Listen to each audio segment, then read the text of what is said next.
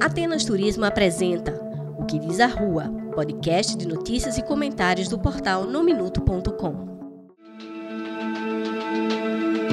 Olá, sejam bem-vindos. Este é o podcast O que diz a Rua, nesta sexta-feira, 2 de julho de 2021. Os destaques deste episódio. Bolsonaro reclama de ministros do STF que tentam barrar voto impresso. Natália Bonavides apresenta notícia crime contra o governo federal na compra de vacinas. Bancada do governo na Assembleia Legislativa consegue adiar início dos trabalhos da CPI da Covid.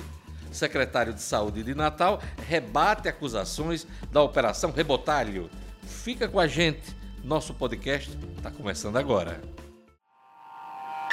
No Minuto apresenta o que diz a Rua, seu podcast de notícias e comentários. O presidente Jair Bolsonaro não está gostando nadinha da movimentação de ministros do STF em favor da urna eletrônica e contra o voto impresso nas eleições de 2022. Sem citar os nomes, Bolsonaro disse ontem que pelo menos três ministros do Supremo Tribunal Federal articulam barrar o voto impresso eles vão ter que apresentar uma, uma, uma maneira de termos uma eleições limpas. Se não tiver, vão ter problemas o ano que vem. Eu estou me antecipando a problemas para o ano que vem. O voto auditar para ter a certeza de que o povo votar vai ser eleito. Como está aí, a fraude está escancarada. E não vai ser só para presidente, não, vai ser para governador, para senador. Fraude. Então, se tem três do Supremo articulando para não ter o voto impresso, porque estão preocupados com judicialização, que eu já falei, se o Congresso promulgar, vai ter voto impresso.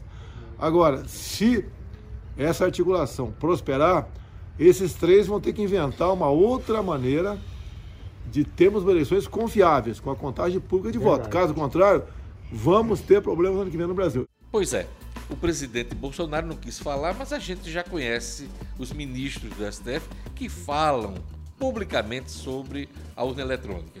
Luiz Roberto Barroso, Edson Fachin e Alexandre de Moraes. Deve ter muito mais.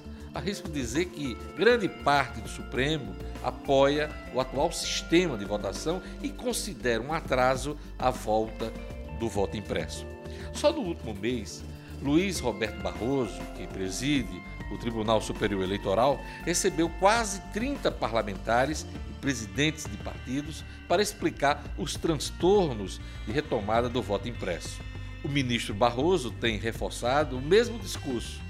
As urnas eletrônicas são seguras e auditáveis, não há necessidade de impressão.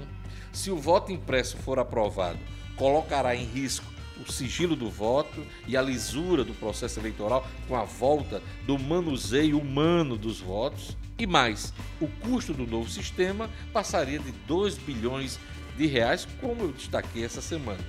Seria criar problema onde o Brasil não tem hoje. Pois é, no sistema de votação eleitoral. A pregação dos ministros do Supremo tem surtido efeito. Vários partidos têm substituído parlamentares favoráveis ao voto impresso na comissão especial da Câmara que trata do tema legendas, inclusive da base do governo, como o PL e o PSD.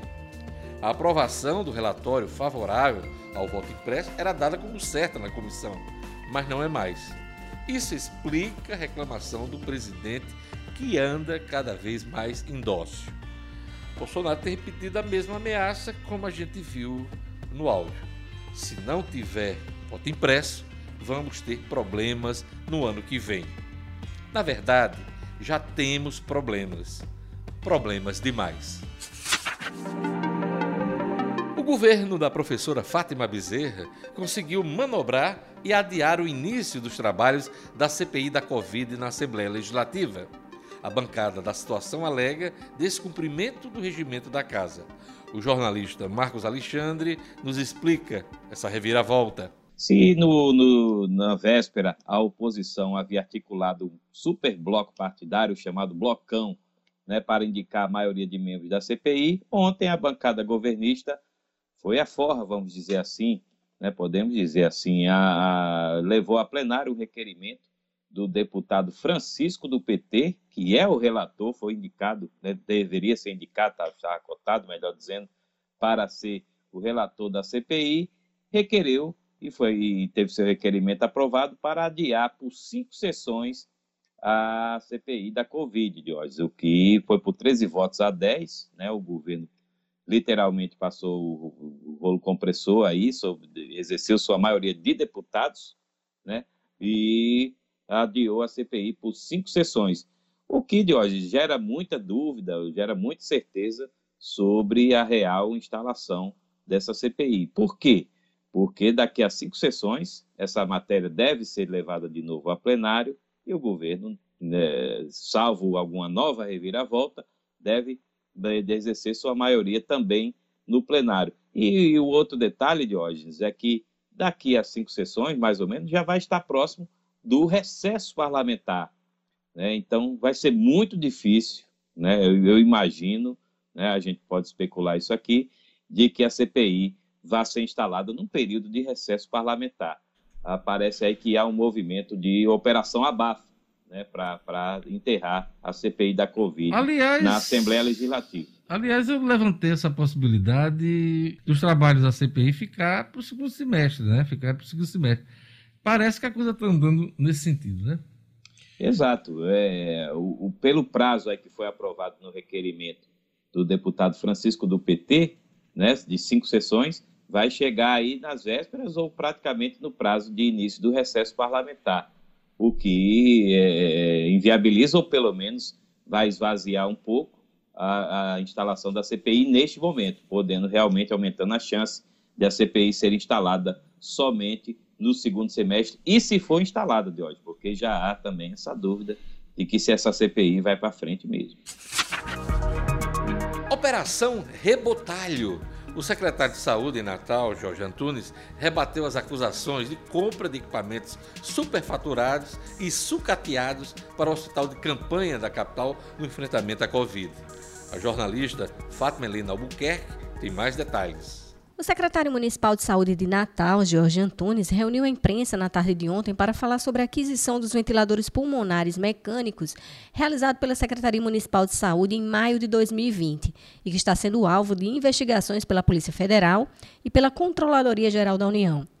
Segundo Jorge Antunes, os 20 respiradores foram adquiridos em caráter emergencial para ampliação de leitos de UTI no município, durante o auge da pandemia da Covid-19, quando havia escassez de equipamentos e medicamentos em todo o Brasil.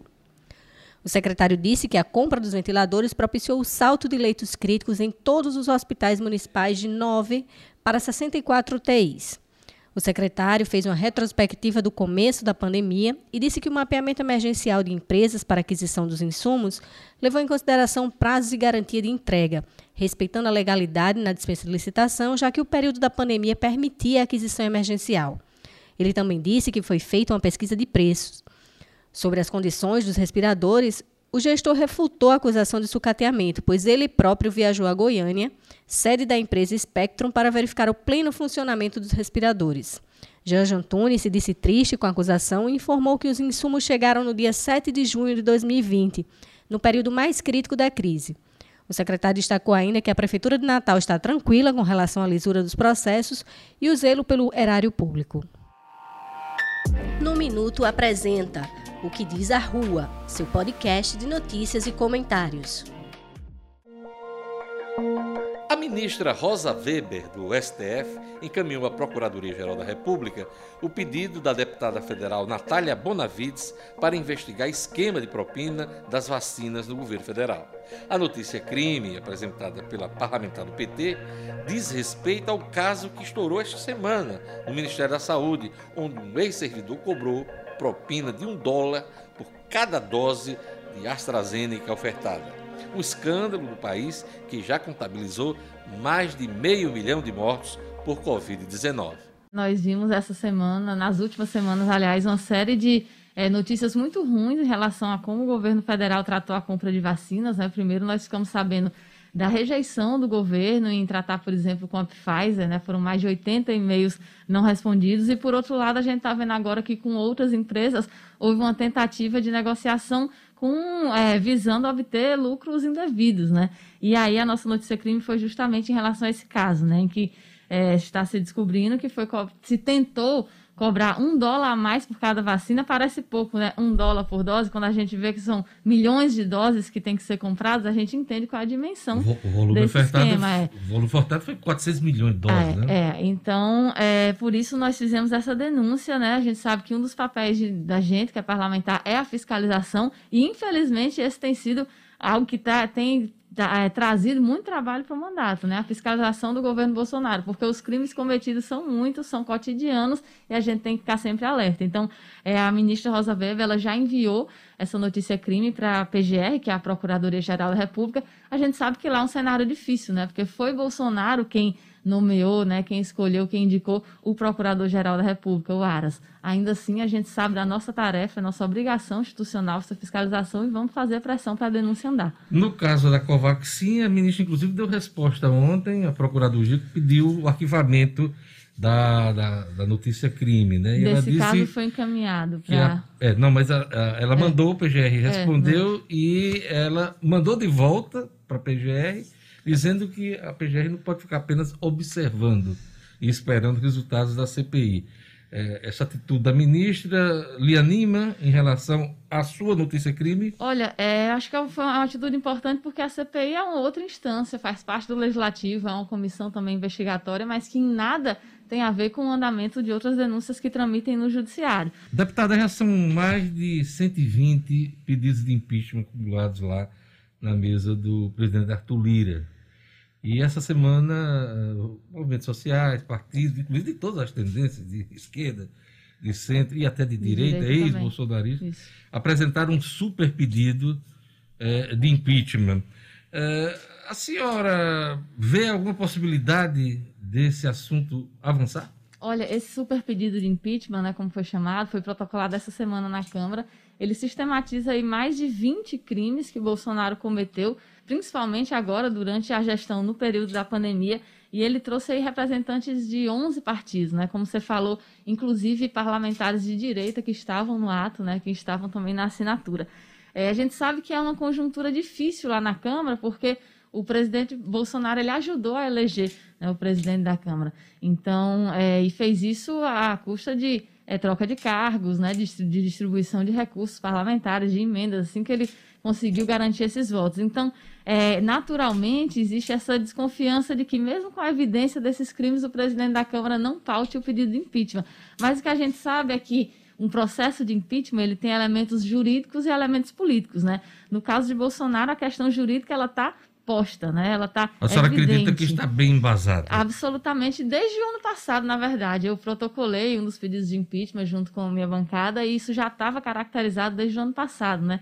Isso é inclusive o que diferencia muito o que aconteceu em 2016 é, em relação à presidenta Dilma, quando houve um pedido de impeachment sem caracterização de crime. Hoje até Michel Temer chama de golpe, né? Como é que é, a gente precisa nem tecer maiores explicações. Como o mas, mundo dá voltas. É, mas no caso de Bolsonaro, essa, esse requisito jurídico ele está preenchido há muito tempo, né? Os crimes estão caracterizados não só de agora, mas desde o ano passado e tem o requisito político. E a gente sabe que é, o que tem acontecido a população é, tem, é, tendo uma nitidez cada vez maior em relação a como o governo Bolsonaro teve culpa nas milhares de mortes que aconteceram na pandemia. Não era para termos esse número. Se fosse somente o vírus com um governo competente que se importasse com as pessoas e que fizesse a opção política de proteger a vida das pessoas, nós não teríamos esse tanto de mais de meio milhão de mortes. Né? Então, é, a gente tem visto a popularidade de Bolsonaro cair, a gente tem visto a rejeição a esse governo aumentar. E é óbvio, né? Porque a piora nas condições de vida do povo é evidente. Olha o preço que está a gasolina. O que, é que estaria acontecendo em outros tempos se a gasolina chegasse a um preço desse como chegou agora? Quanto é que está um bujão de gás? É quanto é que custa comprar uma cesta básica no supermercado? Tudo isso aumentando, enquanto isso o auxílio emergencial cortado, diminuindo de valor, né, não tem o menor cabimento. Então, é inclusive por isso que os atos que têm acontecido, né, tem, tem tido uma importância. Amanhã, inclusive. É... Amanhã tem mais um, né? Amanhã tem mais um. É, eu vou estar, inclusive, no ato de Mossoró de manhã, no ato de Natal de tarde, saindo aqui da nossa entrevista, eu vou pegar a estrada para cumprir a agenda com a governadora Fátima Mossoró. Esse ato de julho era para ser do final do mês, mas Isso, os fatos previsto, recentes exatamente, acabaram tava, antecipando a movimentação. Estava né? previsto para dia 24, se eu não me engano, dia 20 e pouco de julho, mas foi tanta coisa nova que aconteceu, né, principalmente em relação às descobertas que a CPI está fazendo, né, esses escândalos de corrupção envolvendo o governo Bolsonaro e a compra de vacina, que todos os setores envolvidos acharam por bem antecipar. Com as livrarias físicas fechadas pela pandemia, a saída foi apelar para a internet. A venda de livros digitais em 2020 cresceu 83%, segundo pesquisa da consultoria Nielsen, em destaque hoje na Folha. No gênero ficção, a alta foi ainda maior, 134%. Apesar disso, o faturamento do setor cresceu somente 36%. De acordo com especialistas, as livrarias virtuais fizeram políticas de descontos agressivas para atrair leitores, com redução de até 25% nos preços, o que encolheu a margem de lucro. Ler é bom demais. Leia sempre. Leia quando puder. Leia neste final de semana. Ponto final do episódio desta sexta-feira do podcast O que Diz a Rua, roteiro e locução, Diógenes Dantas, edição de áudio, Fladson Soares, produção, Fátima Helena Albuquerque e Maria Luísa, realização, Portal no Minuto. Obrigado pela sua companhia, se gostou, compartilhe e até o próximo episódio, aliás, próxima semana. Bom final de semana para todos. Atenas Turismo apresentou o que diz a rua, podcast de notícias e comentários do portal nominuto.com.